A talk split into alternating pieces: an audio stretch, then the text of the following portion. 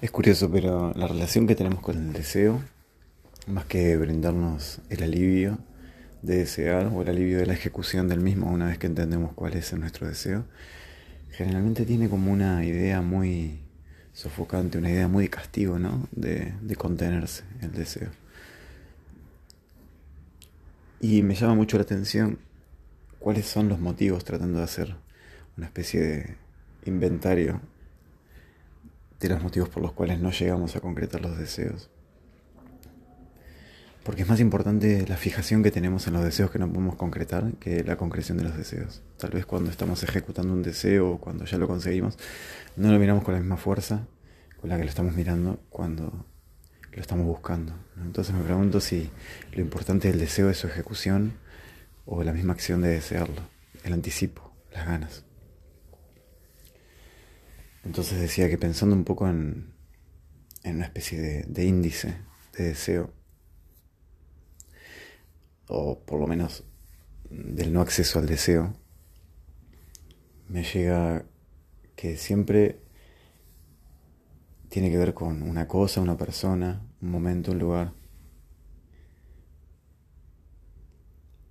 Entonces se me ocurre que todo eso es interno, con mayores o menores herramientas, pero siempre es interno. Ponemos a gente en determinados lugares para complicarnos la existencia. Nosotros aceptamos eh, trabajar para un jefe totalmente opresivo y que nos maltrata.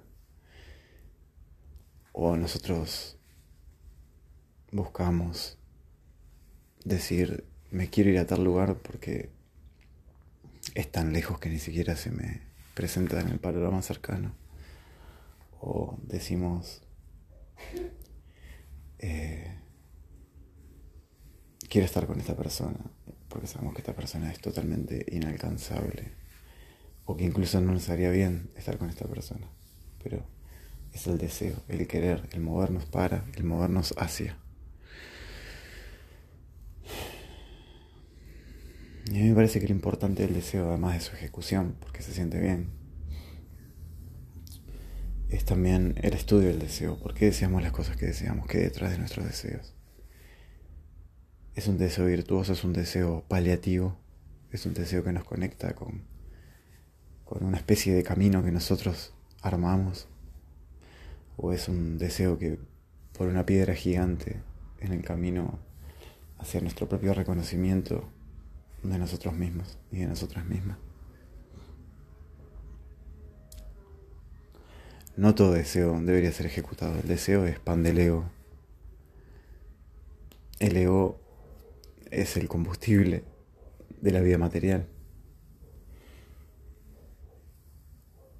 Si ejecutáramos todo el tiempo nuestro deseo, estaríamos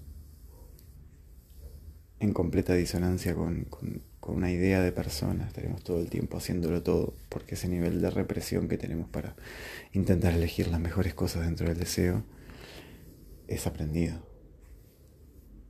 Por suerte. Pero en un estado feral, en un estado completamente exento de, de cosas como la moral, la ética, regulaciones sobre las cosas y teorías sobre las cosas que ya están alojadas en el consciente y el inconsciente, estaremos todo el tiempo ejecutando nuestro deseo o buscando ejecutarlo, que es un poco lo que hacen los animales, ¿no? Un deseo mucho más trabajado que el nuestro, ¿no? Porque nosotros, estos mismos conceptos que nos previenen de ejecutar todo deseo son también los que estimulan muchísimo de estos deseos. El animal come cuando tiene hambre. El tema es que el animal casi siempre tiene hambre. Pero bueno, nada, en esto del deseo se me ocurría que muchas cosas que tienen que ver con el deseo y con no lograr concretar el deseo, incluso los deseos más, llámese si quiere, positivos para este, este hilo congruente que es nuestra vida y que creemos que en algún sentido estamos yendo a algún lugar, eh, siempre tiene que ver con algo. Una persona en la que nos sometemos, una persona en la que queremos alcanzar una situación que nos es completamente avasallante. una incapacidad, sea monetaria, de tiempo o energía vital para alcanzar esa meta. Y todas esas cosas son de nivel interno, tienen que ser de nivel interno. Yo entiendo que de fondo se puede entender algo así como que este postulado tiene que ver con querer es poder, porque de alguna manera nos centro a nosotros y nosotras como los garantes de la ejecución del deseo, ¿no?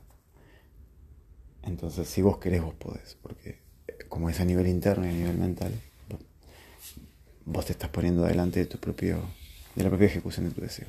Y es verdad, un poco tiene eso, pero también tiene una cuestión de que tiene que ser así, en mayor o menor medida, con mayor o menor esfuerzo, porque si no el relato es el de, eh, hay cosas que vos no podés hacer, hay, hay, cosas que gente que tiene más dinero que vos puede hacer y a un nivel, eh, digamos, en tiempo real puede ser, a un nivel actual puede ser, o hay lugares a los que no podés ir y por algunas características vitales, emocionales o contextuales pueden ser reales, pero de ese lugar se puede salir y se puede llegar al deseo si realmente nos enfocamos a ello.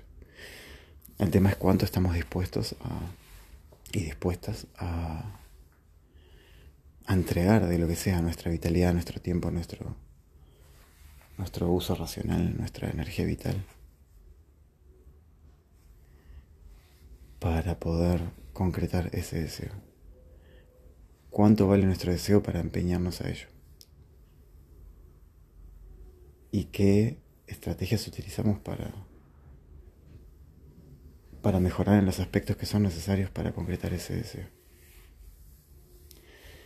Ni siquiera estoy analizando si este deseo en particular está bueno o no está bueno, ¿no? Esto que decía de que hay deseos que en realidad lo que hacen es eh, ponernos un palo en la rueda hacia un deseo más grande que es el superarnos, estar bien, eh, iluanar una especie de camino congruente, aunque es imposible, pero eh, de mejora en lo que nosotros queremos alcanzar. Ni siquiera lo pienso desde ese lado. Este, puede ser cualquier deseo. Cualquier deseo que vos tengas, podés moverte hacia un lugar. Es muy posible que si es un deseo no, no concretado, no tengas las herramientas aún para saber cómo se concretan ese tipo de cosas pero confío plenamente en que el deseo puede ser concretado. Que cada vez que no concretamos y no conectamos con el deseo, o conectamos desde un lugar de el deseo en oposición, en realidad lo que nos pasa es que no, o no estamos listos, o no nos interesa lo suficiente, o simplemente no creemos que podamos acceder a a concretar ese deseo. Y en algún lugar está bueno, me parece a mí, asumir que la responsabilidad es de una. De una. Que, que la posibilidad existe. Que en todo caso yo decido no tomarla. Y ver a dónde eso lleva. Pero también estudiarse para ver si uno no se está conteniendo. Ese balance delicado entre el ahora y el todo es el territorio del deseo. Entre satisfacer algunas ideas mentales, mayoritariamente mentales, algunas emocionales, pero traducidas en, deseos mentales. O bueno, o elegir un poco, un camino un poco más ascético, más virtuoso, más budista en algún sentido y prescindir de algunos deseos pulsionales, más vitales, más, más de uso de la vitalidad más que vitales, porque no son inherentes a lo vital.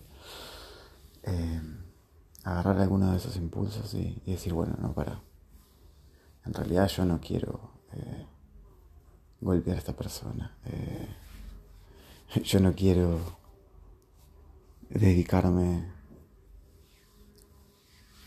seis meses de este año a hacer un ahorro descomunal y no hacer ninguna salida o, vivir en modo básico para alcanzar ese dinero para comprar esta cosa, para acceder a este lugar. para invertir lo que sea. Siempre hay algo que podemos hacer. Tiene que haber algo que siempre podemos hacer. A menos que nuestro deseo sea una idea descomunal. Pero que igual, eh, apuntar ese deseo y llegar a lugares intermedios es mucho más de lo que habríamos llegado si no hubiésemos eh, intentado llegar a esa meta tan lejana. Así que tampoco es que las metas platónicas sean totalmente inútiles. Siempre nos conectan con algún lugar, de, un lugar al que queremos llegar, un deseo. Pero bueno, entre una cosa y la otra, entre ese balanceo entre eh, lo que quiero ahora y lo que quiero, porque el deseo muchas veces se opone, como decía, a un deseo global. ¿no? A veces los deseos son distracciones para no pensar. Son impulsos masturbatorios. Eh, para conectar con la hora. Y ese ritual está bien. Pero bueno, nada. Hay rituales que requieren de más tiempo, hay rituales que requieren de mayores compromisos, hay rituales que tienen consecuencias. Entonces, sopesar todas esas cosas es importante a la hora de, de elegir cuándo, cómo y si ejecutar nuestro deseo.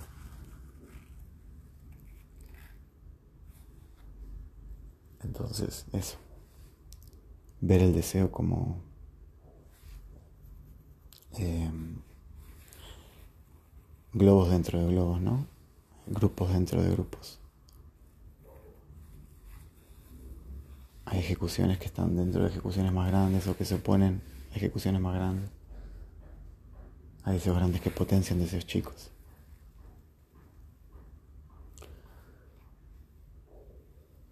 Y finalmente hay deseos que no tienen nada que ver con la gran figura. Esos deseos están más a la mano y está bueno cumplirlos. Siempre viendo esto que decía de si es un deseo constructivo o un deseo destructivo también, ¿no? Estoy pensando en las drogas. En todo tipo de droga, ¿no? No solo psicoactivos. En todo exceso. Hay un deseo que es del exceso. Y ese es un poco voraz. Es voraz. Y un poco inhabilitante, me parece a mí. Bueno, había bastante para decir el deseo, no me lo imaginaba. A veces el deseo te llega a lugares como este, de querer compartir. Obviamente todo esto surge de un ego, de las ganas de, de soltar mi propia opinión sobre las cosas y dejarlas plasmadas, que parece, obviamente.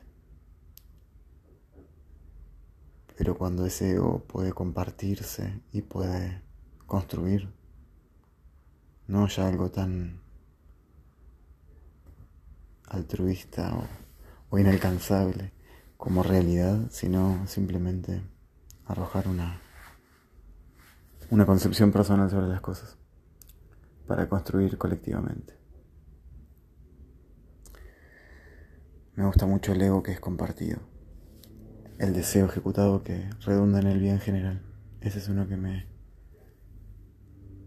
que me marca a mí, que no me impide hacer cosas, por ejemplo. Hay otros que son más egoístas y más mezquinos o más de niño herido o más de haber comprado ideas occidentales sobre lo que debería hacer, que me las pregunto un poco más, pero las que tienen que ver con el bien común las comparto siempre, como esto. Bueno, dejo por ahí.